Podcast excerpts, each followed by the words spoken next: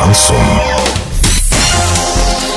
В студии с новостями Дарья Дмитриева. Здравствуйте. Спонсор выпуска «Строительный бум». ИП Халикова РМ. Низкие цены всегда. Картина дня за 30 секунд. Пассажиры рейса Дубай-Оренбург несколько суток не могли вернуться домой.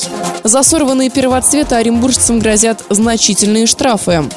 Подробнее обо всем. Подробнее обо всем. 200 пассажиров застряли в Дубае из-за того, что авиакомпания Azur Air несколько раз откладывала вылет самолета. Пассажиры уверяют, что причина была в технической неисправности самолета. Сама авиакомпания этот факт никак не комментирует. Затем часть пассажиров все-таки отправили домой. Однако 104 человека отказались лететь из Дубая в Оренбург на этом самолете. Переживая, что он может быть сломан. За ними был направлен резерв резервный борт, который сегодня все-таки забрал россиян из Арабских Эмиратов. Из-за сложившейся ситуации под угрозой оказался отдых тех, кто должен был лететь из Оренбурга в Турцию авиакомпании Azur Air. Их рейсы также были задержаны на длительное время.